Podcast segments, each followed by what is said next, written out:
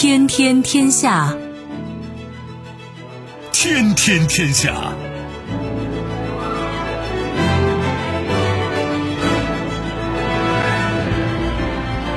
历史穿行者，新闻摆渡人。各位好，我是梦露。您正在选择收听的是《天天天下》，和我一起陪伴大家的还有本节目评论员重阳。世界纷繁复杂，新闻随时发生。今天的《天天天下》，您将听到：无视通胀，土耳其央行再度降息，里拉暴跌。纵论天下。普京指责北约主动破坏对话机制，不断将军事设施向俄边界推进。保护费涨价，日本媒体称，日本将为驻日美军提供更多经费。奇葩自由，哈利波特全员庆祝二十周年，J.K. 罗琳因声援反跨性别言论被排除在外。收听我们的节目，您可以使用收音机，也可以使用手机。欢迎使用即时客户端，也可以选择蜻蜓 FM、企鹅 FM 或者是今日头条，搜索“天天天下”，可以收听节目回放以及其他的相关内容。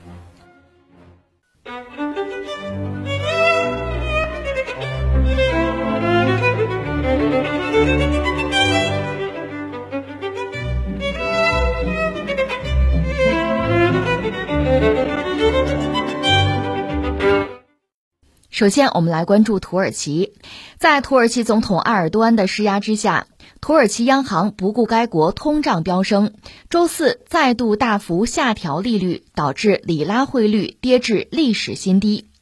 土耳其央行当天将一周回购利率下调一百个基点到百分之十五，这是行长卡夫乔格鲁上任之后连续第三次下调利率。九月初的时候，该基准回购利率是百分之十九。降息决定发布之后，土耳其里拉对美元汇率一度暴跌百分之六到十一点三，创历史新低。今年迄今，土耳其里拉已经贬值逾百分之三十，为连续第九年下跌，也是今年表现最差的主要新兴市场货币。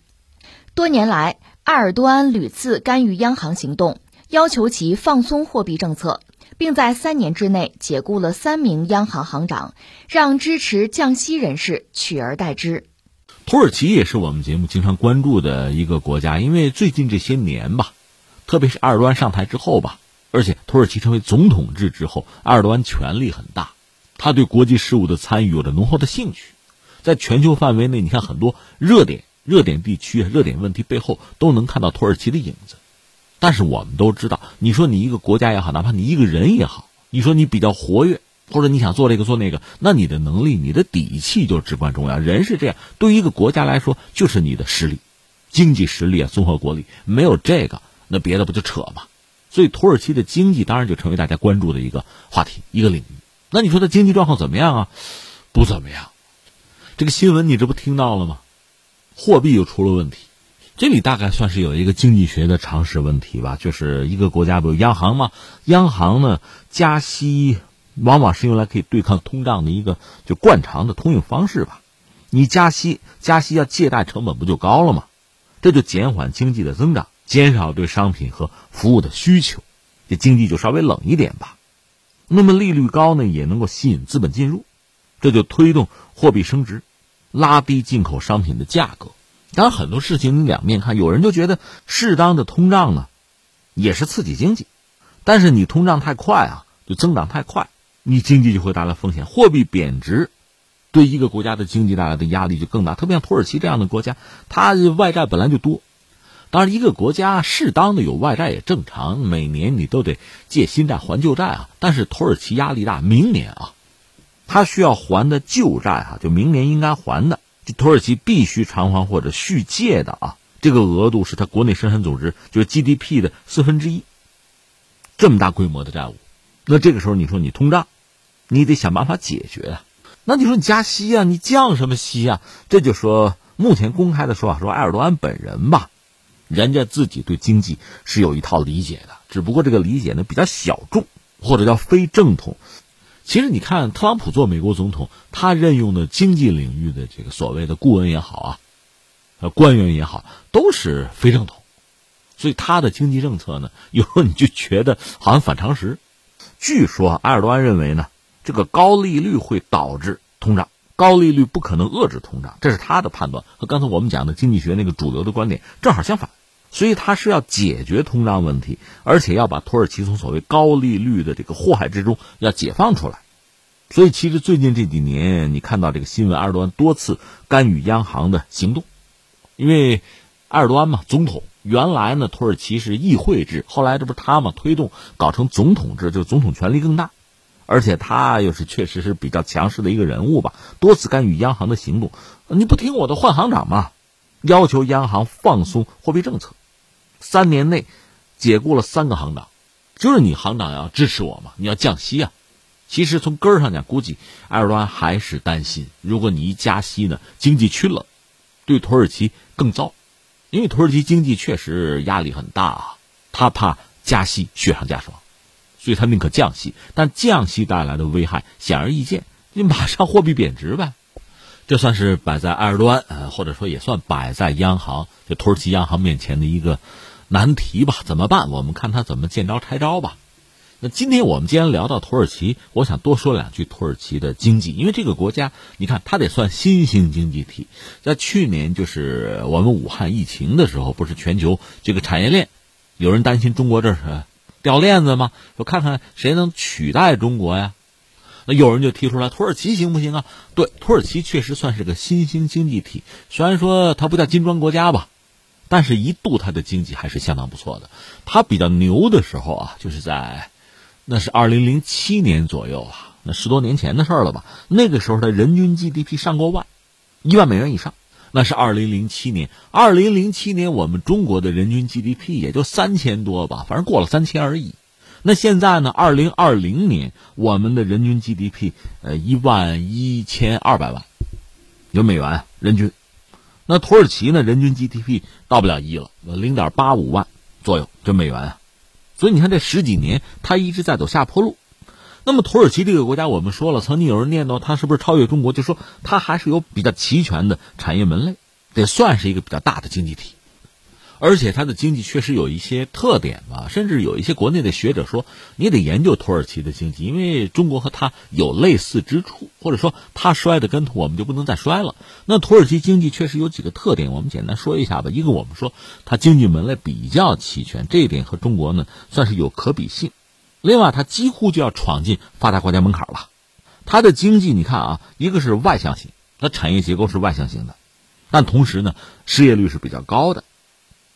它从上个世纪六十年代开始吧，一个是农业占比逐渐就减小，然后工业工业一开始增长，后来也在减小。你说啊，工农业都减小，那什么强啊？服务业嘛，服务业的占比持续在增加。到了去年吧，去年底它的这个贸易增加值比重呢，服务业占百分之五十四。它这里面主要是初级产品出口比较多，以它为主，而且它的这个呃服务业和旅游业。联系比较紧密。总而言之，它对外部经济算是需求或者依赖很敏感，失业率还比较高。再就是它完全开放了自己的资本账户，就国外资金可以大量的进入，那就是投机嘛，房地产嘛，这个我们都知道，大量的这个资金啊流进流出，容易引发经济的动荡。再就是外债高，刚才我们也谈到了，它的外债规模呢，在两千年之后上升就比较快了。这涉及到一个是零八年那个亚洲金融危机，当时欧美呢货币相对宽松，借贷成本低，来吧借吧，对吧？这是一个因素。还有呢，就是土耳其长期的贸易是逆差，靠这个资本账户输血，所以它外债比较高。它国内基建就投入也比较大，这算是它过渡吧。另外值得一提的就是刚才我们讲，埃尔多安不是迷信这个低利率嘛？其实二零零三年以来吧，他一直采用低利率的政策，还是想刺激经济的增长。当然，你要低利率呢，作为企业可以过度的加杠杆啊，抗风险能力就弱了。这个你可以联想一下，我们中国人对这个杠杆的警惕，去杠杆啊，我们下了很大决心，其实也付出很大代价呀，就是不让这个风险最后对整个国家的经济造成太大的影响。土耳其没有这么做。当然，我们经常讲的一句话，谁也不傻，对吧？大家智商应该差不太多，所以土耳其之所以到今天这个地步吧，它有它的原因。很多问题他也不是看不到。土耳其我们聊过，以前有一个奥斯曼土耳其帝国嘛，后来衰落了，甚至被称作叫西亚病夫。后来到一战呢，彻底解体，在那个废墟之上，呃，诞生了现代土耳其，就是凯末尔作为国父啊，现代土耳其。然后他就是搞世俗化、西化，向西方学习，那等于在土耳其确立了一个现代资本主义制度吧，也是要保护国内的比较幼稚的产业呀，财政很有限，还要支持自己的基建，恢复农业，而且关税自主，就做了这些事情。然后到了一九二九年到三三年的经济危机啊，当时主要发达国家都受到冲击。你记得美国当时就做了其实很蠢的事情，就是加关税啊，号召老百姓用国货呀，最后导致发达国家之间实就贸易战啊。你不进口其他发达国家的产品，你提高关税，那人家就报复嘛。所以前段时间特朗普对中国的产品加关税，我们就聊过嘛。这也不是我们聪明，历史上美国人这么干过，损失很惨重嘛。但是当时发达国家还有资格这么搞，作为呃土耳其这样的国家怎么办？那也只好是国家主义的政策，啊，多多少少是学苏联了，另外等于也学罗斯福新政，也是提高关税壁垒，干预汇率，搞什么进口配额，就这套东西。当然，凯末尔本身呢，他脑子也是够用的，他就觉得这种就类似苏联那种哈国家主义，时间长了不行，那不是长久之计，适可而止。所以那个时代，他曾经也是搞什么五年计划呀，通过国有银行去什么搞工矿业等等吧，但是倒没有像苏联那样大搞重工业，甚至牺牲农业，他没走到那一步。等到他死了以后吧，作为继任者呢，在土耳其又开始推行经济上的自由化，民间资本、外国资本逐渐的活跃起来，那经济还就搞起来了。但是呢，作为底层的民众，包括农民，很难在这个过程中真正的受益。土地呢是集中在地主手里，后来在这个一九五零七零年代，土耳其也曾经想这个接轨国际市场，打破关税壁垒，但是他自己不行，就是你的产业发展不足啊，自己的货币贬值啊，也没有改善出口，反而造成通胀，那只好降低经济的增速啊，重新加高关税，就 重新筑起壁垒，就土耳其一度是这个样子。总之，各种尝试，各种摸索，屡败屡战吧。到这个一九八零年的时候，经济还很不像样子。一个是通胀呢，百分之一百零七，你说日子可怎么过哈？GDP 增速呢，负数，负百分之一啊。最后，像这个国际货币基金组织什么的，就给援助吧。当然要付出代价，就是放弃关税壁垒，金融市场开放。当时他那个货币里拉一次性贬值百分之三十三，这也逼着土耳其改革吧，鼓励私人经济啊，什么出口啊。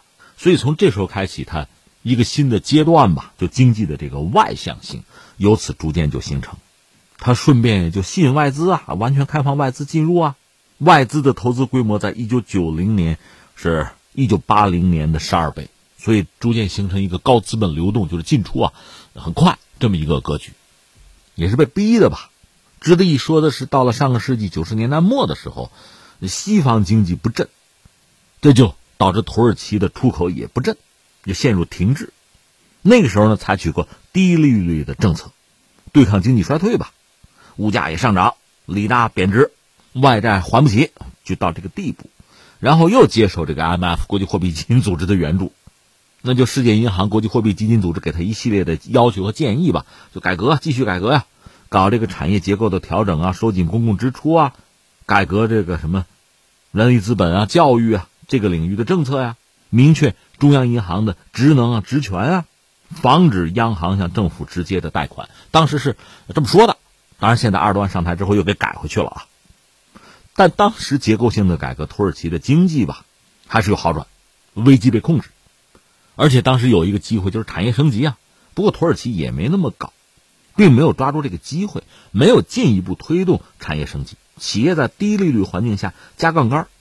投资基建和初级产品，产业升级就很慢了。到二零一九年末的时候，你看它那个高科技产品出口吧，占它出口总额的可能到个百分之三左右，就没什么。这时候政府推动搞基建，那么大量的这个外国银行借贷搞基建，而且热钱很自由的反复的进出挣钱啊，这个对土耳其经济带来很大的麻烦。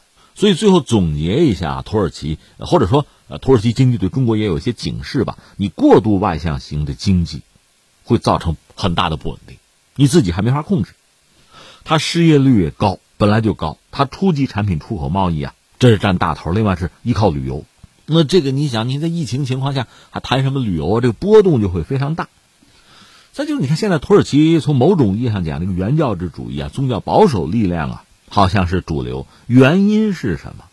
就是你市场化过程之中吧，中下层的利益没有得到保障，受损了，没有被尊重，没有分享增长的果实。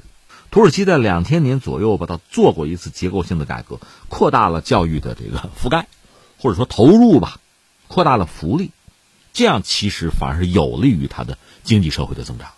但是关键是你能不能持续啊？另外就是确实它是资本完全自由进出的，对于一个经济还不那么牢固。家底儿不那么厚实的新兴经济体，这种完全自由的放开，你说是利大还是弊大？我们看是弊更大，更何况它还有过度的基建。另外呢，它的货币和财政方面吧，原来是有规矩的，但是现在你说总统权力很大，那就直接干预央行的动作了。所以总而言之，土耳其到目前这步田地，当然你说一个国家毕竟啊啊树大根深，应对一般的危机和麻烦吧，它毕竟还是有家底儿，这个我们应该承认哈。但是，如果说很多关键性的问题长期得不到解决，这些麻烦积累到一定程度，最终是什么后果，我们也都很清楚。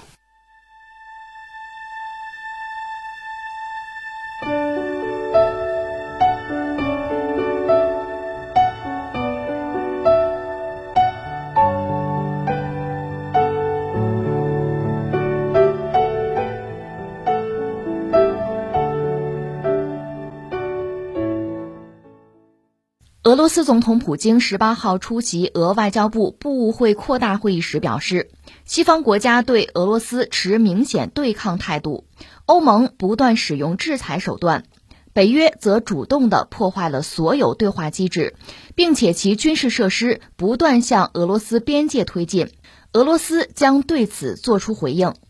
普京表示，北约持明显的对抗态度。并且固执的挑衅的将其军事基础设施向俄罗斯边界推进。此外，北约还主动的破坏了所有对话机制。当然，俄罗斯会对北约在俄罗斯边界周围的军事活动做出回应。俄罗斯总统普京这是又开启了纵论天下的模式，他总有这样那样的平台和机会纵论天下。这次是普京呢在俄罗斯的外交部委员会扩大会议上。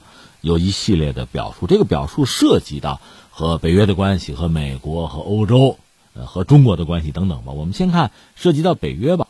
普京实际上批评北约，有挑衅嘛，找事儿嘛。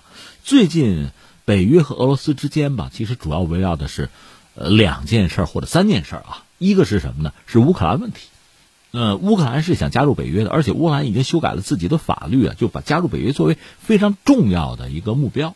这道理很简单，乌克兰一旦加入北约，就等于获得了安全保障。一个是什么呢？北约或者叫是欧洲叫西方吧，会给他源源不断的支持援助。另一方面，如果真的和俄罗斯发生不睦啊、发生冲突，因为这很可能，东乌克兰就是一个迫在眉睫的威胁。因为东乌有顿涅斯克、卢甘斯克啊，宣布独立，甚至要加入俄罗斯。当然，俄罗斯并没有接着啊，但是这已经酿成了乌克兰的内战。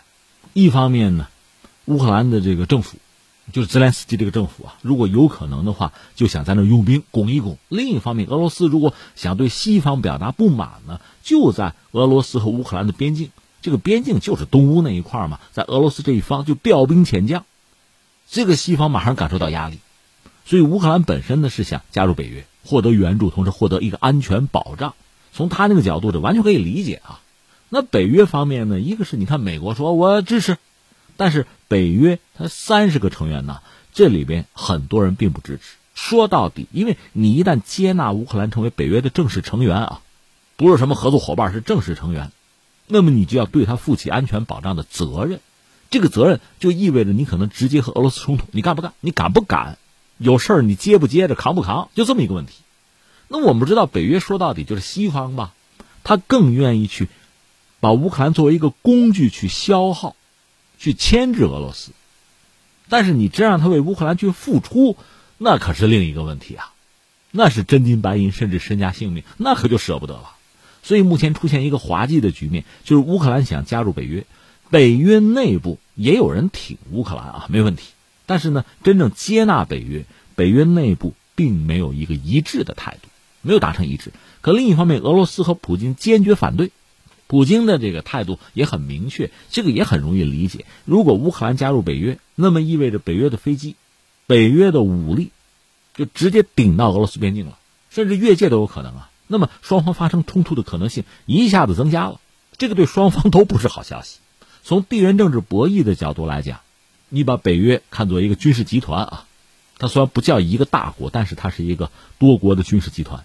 俄罗斯算是一个大国，两强接壤，擦枪走火，这并不是一件不可能的事情啊。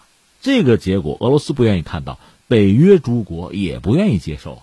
这涉及到乌克兰加入北约的问题，还有一个就是白俄罗斯那个难民问题啊。北约希望俄罗斯你站出来，你去斡旋，你做白俄罗斯的工作。普京说：“这我管不了，这个你们直接和白俄罗斯对话。”这是俩问题。如果还有第三个问题，就是普京指责，就是北约实际上在黑海、黑海沿岸吧，有一系列挑衅的动作，这是在让双方的矛盾在激化，责任在你们。顺便说一句，普京还指责北约是主动破坏了俄罗斯和北约之间的那个对话机制，是不断的把军事设施向俄罗斯边境来推进，那由此肯定会带来非常严峻的后果呀。这是我们大概摆了摆北约和俄罗斯之间吧最近这么几件事普京的一个立场和态度。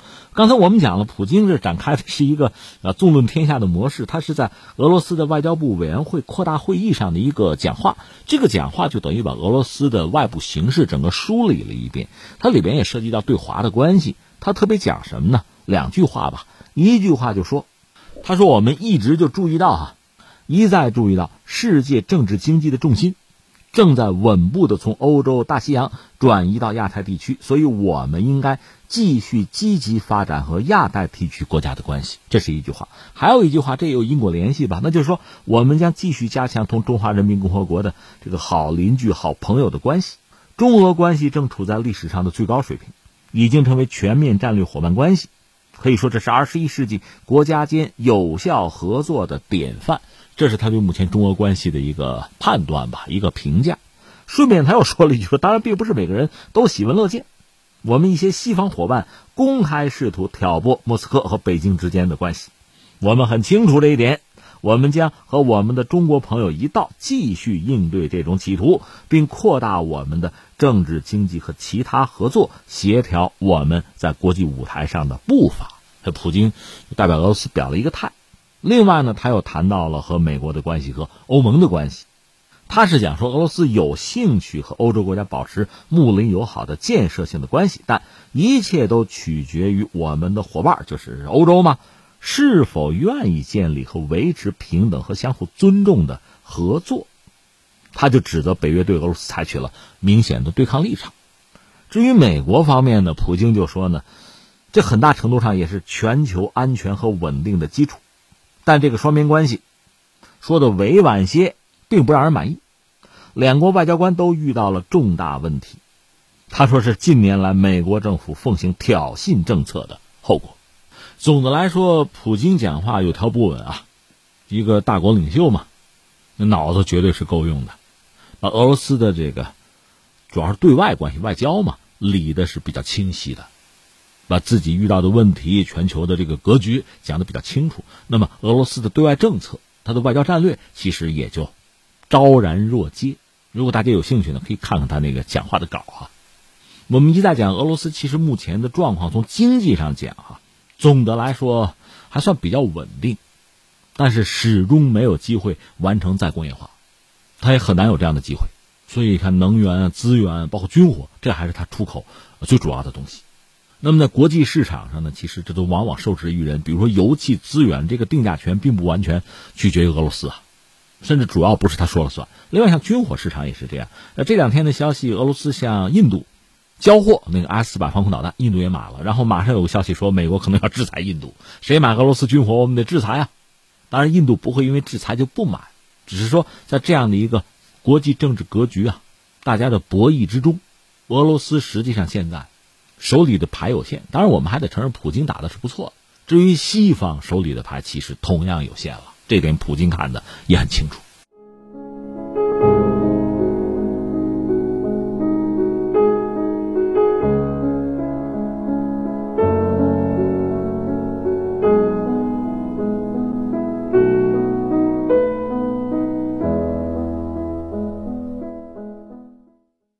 眼见驻日美军驻留经费协议即将到期，日本政府与美国展开了新一轮协商。日本政府相关人士十七号透露，日本同意为驻日美军提供更多经费。在驻日美军费用当中，日本分摊的部分称为“体贴预算”，按照特别协定，每五年协商一次。目前的协议将会在二零二二年到期。据日本共同社报道。日本政府相关人士透露，日本政府同意在新一轮协议中增加驻日美军经费，包括自卫队与美军共同使用的机场以及联合训练等费用。日本政府认为，提高这些方面的经费将有助于强化同盟，因此容易获得国民理解。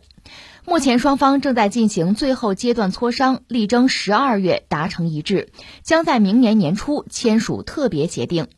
在二零二一年度的预算当中，日本需要负担两千零一十七亿日元，约十七点六四亿美元驻日美军经费。虽然美方要求的金额并没有对外透露，但是日本外交消息人士表示，日方负担将有所增加，但大概不会是特朗普政府要求的那种巨额经费。最后将由首相岸田文雄做出判断。这个新闻，一方面我们有一句评价叫意料之中。而且这次你说日本比之前是多交了，对吧？但是恐怕还要感恩戴德。为什么这么讲哈？稍后我们来分析。而且既然谈到日本，我们也不妨对他目前的这个动向做一点观察啊。是这样，你看啊，二零一九年的时候，就是美国总统还是特朗普嘛。二零一九年的七月份，特朗普访日的时候提出来说，加钱吧，就要求日本提高驻日美军的经费。而且特朗普当时要价要的非常狠呐。让日本多交，是要提升到八千五百亿日元，大概是七十四点三二亿美元，这相当于以往的四倍，就让日本人交钱呢。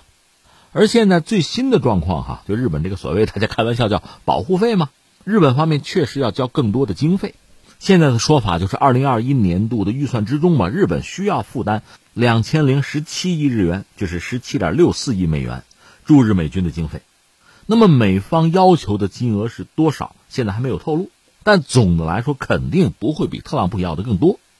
按照日本共产党在自己的这个网站上的表述，哈，这个协议经费在两千亿日元左右，但是日本政府目前每年与驻日美军相关的支出是八千亿，就日元啊，和美元和将近七十亿，这其中一半都没有支付的义务。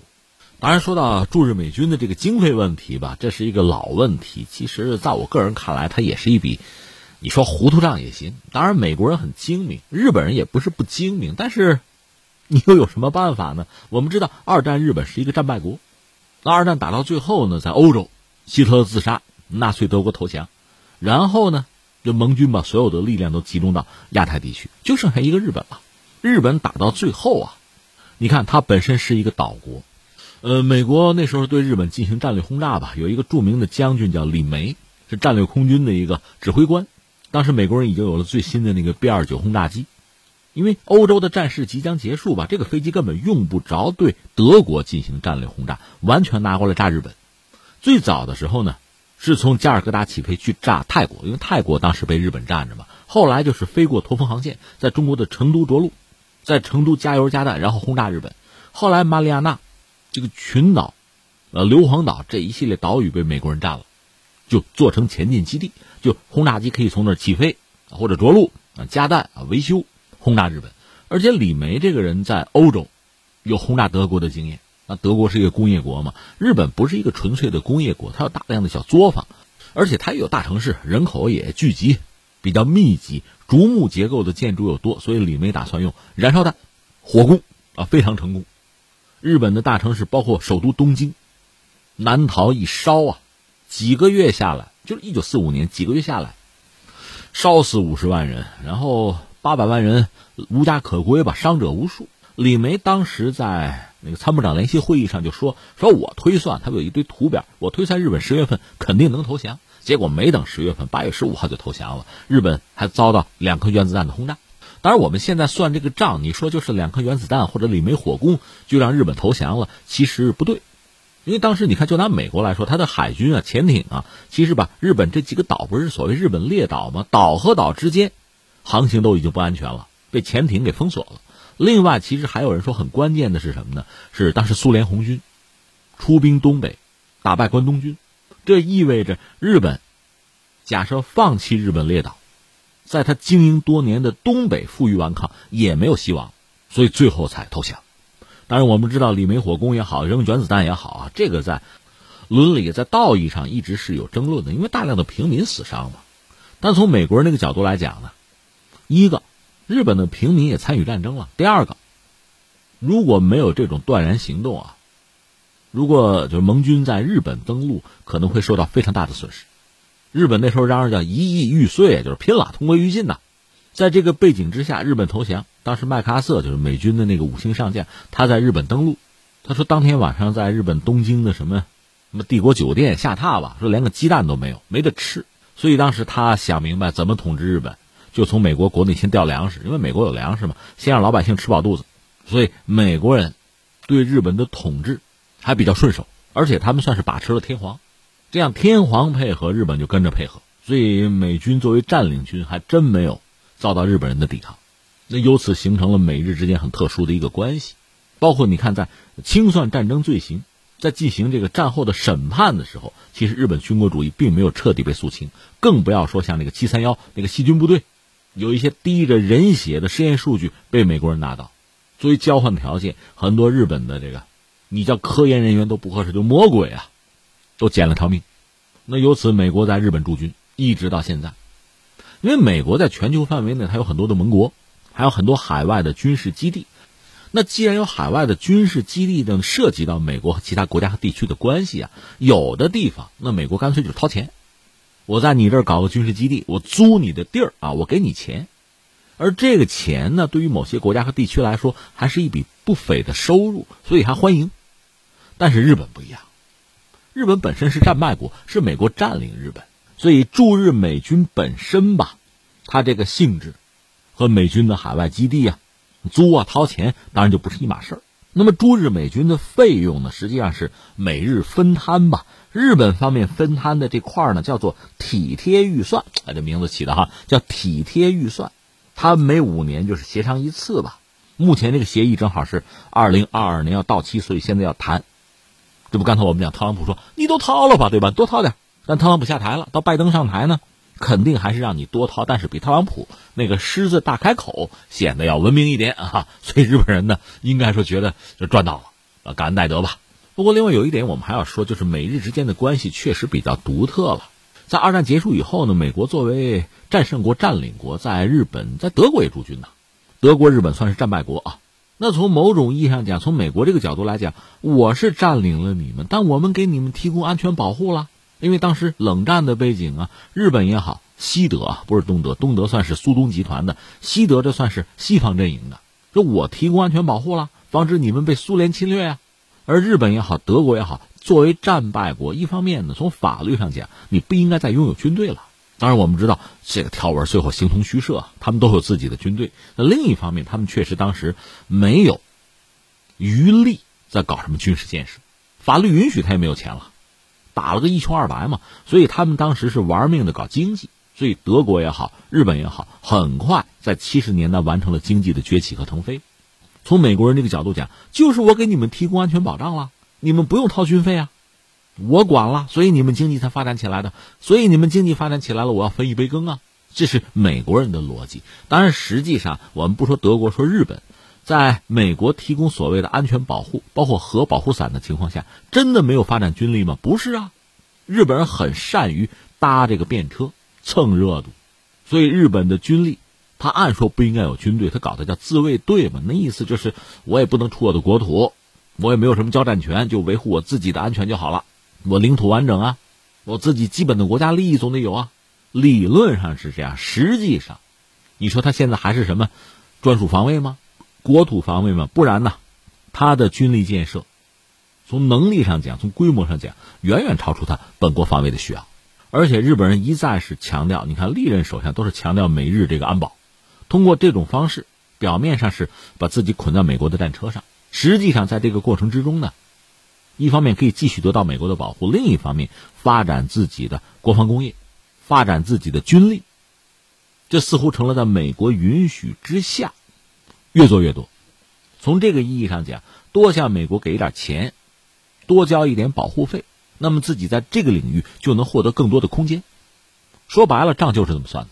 那说到他们近期的动向，一个我们要谈到他们的新首相安田文雄，他上台之后呢，是和拜登通了电话，应该是在十月五号，上个月通话之后，他表示说，美日同意加强美日联盟合作，实现所谓自由开放的印太地区，而且说拜登重申。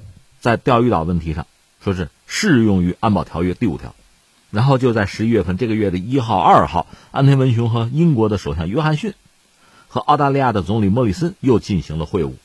在七号，日本共同社说，安田文雄最快可能在这个月内吧启程到美国去和拜登见面，而且在十一月十号，岸田在就任日本首相的新闻发布会上。表示说，决议对中国、俄罗斯实施所谓坚决性的外交政策，采取毅然措施。这词儿你听着是不是很熟啊？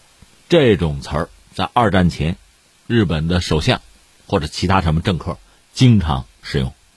另一个就在前两天，十六号吧，也就是中美两国的元首做这个视频峰会的时候吧，日本海上自卫队对外发布一个消息，就日本派了潜艇和反潜机，还有他们的直升机母舰。驱逐舰和美国海军进行过联合演习，那就是反潜演习了。那针对谁不言而喻。另外就是八月份，德国有条护卫舰从德国本土出发，在十一月五号赶到了日本，就在东京。这条巴伐利亚号从德国本土出发嘛，到过澳大利亚，到过关岛，然后到日本。所以观察家普遍认为，这肯定是美国协调的一个行动啊。德国军舰访问日本。两个二战的战败国以这种方式产生了一个交集，这难道不让人警惕吗？另外，也是在最近几天吧，日本的防卫大臣就是岸信夫登上了他们的出云舰。这个出云舰刚刚完成改装，按说可以搭载美国那 F 三五 B 垂直短距起降飞机了。这样，这款母舰是一条真正的准航母了，因为它一旦完成了改装，可以搭载固定翼飞机，那么它的攻击能力会变得很强啊。就日本在这个领域的一个新动向，那足以引起亚太地区人们的关注啊。这说到韩国，韩国方面也要搞自己的航空母舰，也要搭载 F 三五 B，但是因为经济上的原因吧，他们明年的预算你看了看就很吓人，基本上把这个航母项目的经费砍的剩了个百分之几，可能也就是搞个调研、出个差，也就是有点这个钱，就不再有更大规模的投资了。韩国这个项目本身可以看作是对日本的航母计划的一种克制吧，或者一种对冲。但是韩国方面现在这样一个举动，就是说他这个项目即使没有搁置，也是暂停了。那对日本来讲，这当然是一个好消息。所以综上所述吧，日本一方面在强调和美国的安保，另一方面在利用和美国这个特殊关系，在搭车，在不断的扩展自己在这个领域的空间和机会。这当然非常值得人们警惕。呃，另外再说一句，刚才谈到韩国，在十七号呢，美国的常务副国务卿舍曼在华盛顿和日韩的副外长搞一个三方会谈，然后有一个联合的记者会吧。但是因为近期日韩领土纠纷再次升温，所以呢，两国的副外长都没有出席这个记者会。本来是个这锵锵三人行，结果就剩下舍曼一个人独自面对媒体。他说：“尽管日韩因为与会议无关的双边分歧而缺席，但三方此前已经进行了建设性的会谈。这个我们也可以感慨一句，就是美国方面在日本和韩国都驻了军，算是他们两个的盟友。因为美国所谓的盟友关系，并不是我们理解的平起平坐啊，相敬如宾，不是。美国显然是一股独大，但是在日韩因为历史问题、领土问题发生一系列纠纷的情况下，想让双方同时对自己言听计从。”化干戈为玉帛也很难，或者说他做不到。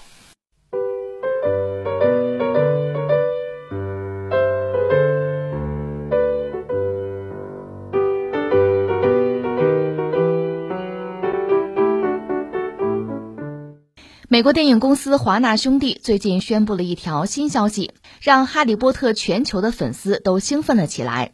HBO Max 将会在明年年初上线《哈利波特》上映二十周年的特辑节目《回到霍格沃茨》。包括哈利、罗恩、赫敏三巨头在内的众多主创演员和导演都将会回归。然而，意外的是，原著作者 J.K. 罗琳竟然不在受邀名单之列。尽管他与华纳方面均未做出回应，但几乎所有外媒报道中都将此事与罗琳曾声援反跨性别言论遭到抵制一事联系了起来。这个新闻吧，怎么说呢？应该关注一下哈。但是它的重点已经不在《哈利波特》二十年了，我都都没有机会说感慨一下。哎呀，《哈利波特》二十年，时光荏苒啊。岁月如梭，顾不上，顾不上。现在的问题是什么呢？作为哈利波特的缔造者，哈利波特他妈啊，真正的这个母亲就是 J.K. 罗琳呐。罗琳，我们以前聊过，这个人几乎可以算作是一个励志的楷模，因为他第一次爱情并不顺利，最后是自己带着一个孩子回到自己的家，回到英国吧，一无所有，说每天泡在咖啡馆里。当然，这和中国不一样，在中国可能泡咖啡馆是某些人的嗜好啊，那甚至还有一定的什么经济基础哈。在他们那儿当然不是这样了，那是一个容身之所呀，就在那儿写出《哈利波特》，最后呢还成为英国很富有的一个人，尤其她是一个女性作家的身份嘛。当然，人家也做了一些慈善啊，但是呢，这些都不重要。现在 J.K. 罗琳之所以引人关注或者说风口浪尖，是因为下面我们说的这样一件事情，因为在西方吧。有一些社会思潮，人家社会思潮很多，这是前提啊。有一个思潮就是讲所谓女权主义，当然在人家来讲，这女权主义已经不时髦了啊。现在比较时髦的是那种所谓叫包容性啊，指的就是对跨性别者的包容。呃，在二零一九年的时候有件事儿，当时英国呢就政府要出台一个关于跨性别政策，呃，出台这么一个政策。出台之前呢，做做民调吧，做做调查吧。他们是想简化所谓跨性别群体的这个身份认证过程，所以呢，他们这个问卷哈，有一条就说哈，就如果啊，就就算没有做变性手术，你比如我重阳男的是吧？我做过变性手术，我喜欢，我觉得我是个女的呀，我成为一个女性，这叫跨性别。但是呢，如果我没有做这个手术，我自己内心觉得我不是男的，我是个女的，这就可以被认定是跨性别，可不可以？同不同意？好不好？就是这样的一个问卷吧。那么有一个英国的女性叫做玛雅，她非常反对这个政策。她说：“不行啊，这不就侵犯女性的性别空间了吗？你怎么可以想象在女厕所出来个男的？他说他觉得自己是个女的，他就进女厕所啊，或者进浴室，那怎么可以啊？而且我这么说吧，我们不参与争论，我们是围观群众啊。就是玛雅的这个忧虑是不是？”有真实性，当然了，就在今年，在美国出了一件事，在女厕所，一个女孩遭到强暴，就是有一个所谓跨性别者干的。当然，女孩的父亲非常愤怒啊，当然在网上说了一些话，马上遭到围攻。那那些强调包容、强调自由的人就围攻他，你说这太荒唐了吧？有人不觉得呀，但是我们就说玛雅的这个态度得到了 J.K. 罗琳的支持。所以你也可以认为这克罗琳是一个传统的女权主义者啊。总而言之，他认为这个玛雅不是杞人忧天，所以他是声援，声援这个反跨性别言论。因为现在主流是跨性别的言论，是宽容啊、支持啊、理解啊，他是反，所以他就到了风口浪尖。二零一九年开始，所以带来一个什么结果呢？很多他曾经的粉丝啊，他的拥趸。都站出来谴责他，太让我们失望了。我们满以为你是一个支持的、很宽容的，没想到你反，我们跟你决裂。在这个背景之下，这不是你哈利波特二十年了吗？你要大大的庆祝一下呀！居然他是要被排除在外，而像那个华纳兄弟什么的。就美国这个电影公司什么的，人家是把自己打造成一个比较宽容的角色，也要和罗琳等于要划清界限。当然，我们心里很清楚，他未必是对什么性别宽容，他只是对钱有兴趣而已嘛。为了钱，你就得迎合当今所谓主流的价值观。当年女权的时候，他就迎合女权；现在跨性别，我就迎合跨性别，就这么回事哪有什么真正的立场可言啊？唯一的立场就是钱的立场啊！这是我们讲这个新闻本身带给我们的。这个信息，那下面我们感慨或者议论几句吧，真的不知道从哪说起了。我首先想到的是一个词儿，就是自由，就是自由啊！如果你说崇尚自由，西方社会标榜我崇尚自由，他们自己也这么讲，我们似乎也有这样的认识，那我真的就又就想起前段时间和大家聊那个罗兰夫人就是法国大革命的时候吉伦特派的那个女性的领袖。罗兰夫人被押上断头台，最后一句话她说：“自由啊，自由！多少丑恶，多少罪恶，假汝之名以行啊！”这个自由一旦被特别的强调，是不是就变味儿了？像这个跨性别啊，叫我我一男的，至少生理上是男的，我心理上觉得我是个女的，我就可以进女厕所，这是自由。这个自由要被宽容和尊重的话。我还不说我有什么鬼的想法、非分之想，我一三五当自己是男的，二四六就认为自己是女的，我还不是说这个，就是我真的这么想，我就可以这样做的话啊。如果这种自由要被尊重的话，那么女性纯粹的女性，也不说是不是女权啊，她认为自己进女厕所这个空间别人不能侵犯，这个是不是自由？这个是不是也应该被尊重啊？这就像之前我们聊的。我们知道西方很多人不戴口罩，是你不戴口罩是你的自由，我戴口罩是我的自由吧？那我这个自由不应该被干涉呀，也不应该被歧视吧？你不戴也不允许我戴，我要戴你就拳脚相加，这算什么？你是个女人，你想进女厕所是你的自由；我是个男的，我觉得我是个女的，我也要进女厕所，这是我的自由。那么这种自由之间产生的矛盾和摩擦，靠什么来平息？谁来协调或者谁来裁定啊？靠拳头吗？或者靠声音？我看过很多这方面的故事，很有意思。比如说，呃，看一个资料讲，就是美国的这个学校啊，孩子们在学校里吃饭嘛，他那个学校是不提供花生酱的。为什么？因为有人吃花生酱会过敏呢。你说啊，有，比例很小，但是有多少呢？不到百分之一，就是为了不到百分之一的人的安全，所以美国学校里就干脆不提供花生酱。航班上也是这样，就类似的故事很多。另外，你再比如犹太人，犹太人占美国总人口这个比例呢，不到百分之三，但是美国超市里边哈，几乎所有的饮品饮料吧，外包装上都会印一个英文字母 U，一个标志吧，什么意思？就是说这个饮料符合犹太人就犹太教的教规，犹太人可以喝，就几乎所有的饮料都有这个 U 字。你说他不是百分之三人少吗？那百分之九十七不考虑吗？哎，就将就这百分之三，这个现象很有意思啊。我们不做这个是非对错的判断，只是说这个现象本身很有意思。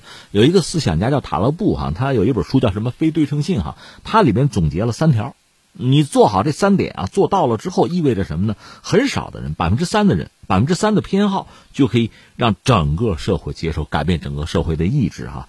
三条是什么呢？第一个，少数人得较真，坚持啊。第二呢，其他人无所谓。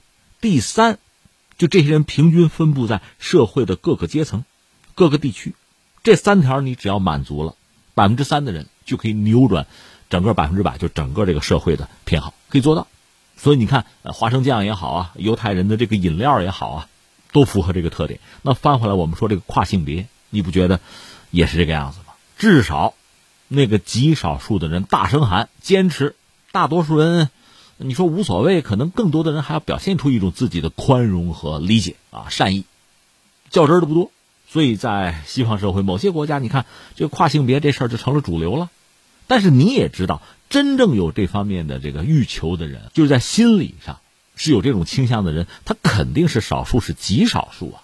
我们不是说极少数的人呃不应该被尊重，只是说在整个这个社会上，这个人口的比例是非常小的。但是他们掀起滔天巨浪，像这给罗琳这样的人，也到了风口浪尖而且成了一个负面的、被攻击的、被排斥的典型。这非常可笑，这是一个。还有一个，我想到什么呢？就是所谓社会共识的问题哈。呃，我曾经看过一个分析日本人的一个东西，就是日本人这个代际之间的差异很大。就老一伐的日本人呢，讲究责任感，讲究这个社会共识；而年轻的日本人呢，更多的是强调个性。也许是向这个西方文化靠拢了啊，在达成社会共识很难。有一个分析说什么呢？说当年日本就是经济社会发展崛起那个时候呢，我说的二战以后啊。它实际上是一个生产性社会，就大家都在吃苦，都在拼，这样当然经济就发展起来了。而日本人似乎没有什么个性，就像一窝蚂蚁一样，就是拼命干活，只有共性，只有集体。但是现在日本的年轻人不是那个样子了，现在日本是一个消费型的社会，强调的是个人的差异，强调的是自我的个性，与众不同。你要再搞什么社会的共识啊，再形成一个什么大目标啊，似乎就比较难。我倒不是想研究日本，我只是说翻回来说，现在这个罗琳遇到的这个困扰哈，那西方社会它早就是个消费型的社会，早就强调个性啊、个人自由，所以它这个社会从某种意义上讲啊，它就是碎裂的，不同的小群体、不同的利益集团、不同的利益诉求，彼此之间呃很难相互说服。你说你女权，我这还跨性别呢，对吧？你这都过去时了，我这正当时啊，对吧？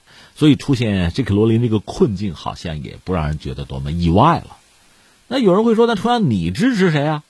说起来尴尬，我倾向于对这个问题大事化小，我倾向于忽略、回避。为什么这么讲呢？啊，你必须承认，这一个社会要稳定，那么绝大多数人有一个基本的共识很重要。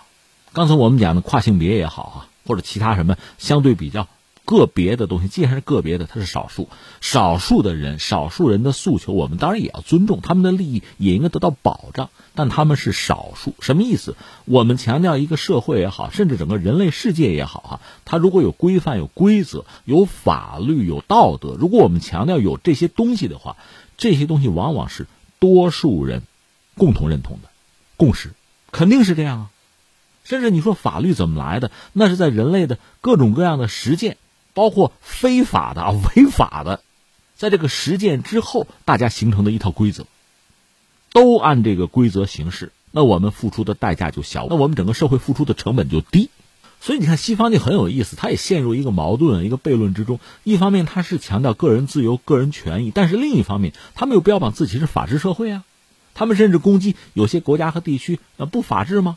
那法治是怎么来的？就是大多数人接受啊、认同啊、遵守，肯定是这么一个东西啊。如果极少数的人制定的规则要求大多数人无条件的必须遵从，那不就叫独裁了吗？所以翻回来，我们说，在整个社会群体之中，呃，少数人、极少数人他们的这种异于大多数人的诉求，我个人觉得该理解可以理解，该包容可以包容，但他们毕竟不是主体。不是这个社会的主要问题、主要矛盾，也不应该是整个社会的公序良俗，让整个社会正常的、稳定的运行的大规则，你是不能动的，你是不能颠覆它的，否则整个社会所有社会成员都要付出惨重的代价。否则，刚才我们讲的这 K 罗琳算是个女权主义者，攻击她的现在是这个跨性别，这两家你说你支持谁？你说谁通过什么手段才能叫赢，才能征服另一方？用拳头吗？或者用自己的声音，道理各可以讲出一番道理来。最终，我想你还得拿这个国家的法律来衡量，谁违法你抓谁逮谁嘛。所以，最终啊，你在一系列选项的比较之后，你还要回到，还是要尊重大多数人的利益，还是要维护这个社会的稳定，这是第一要务。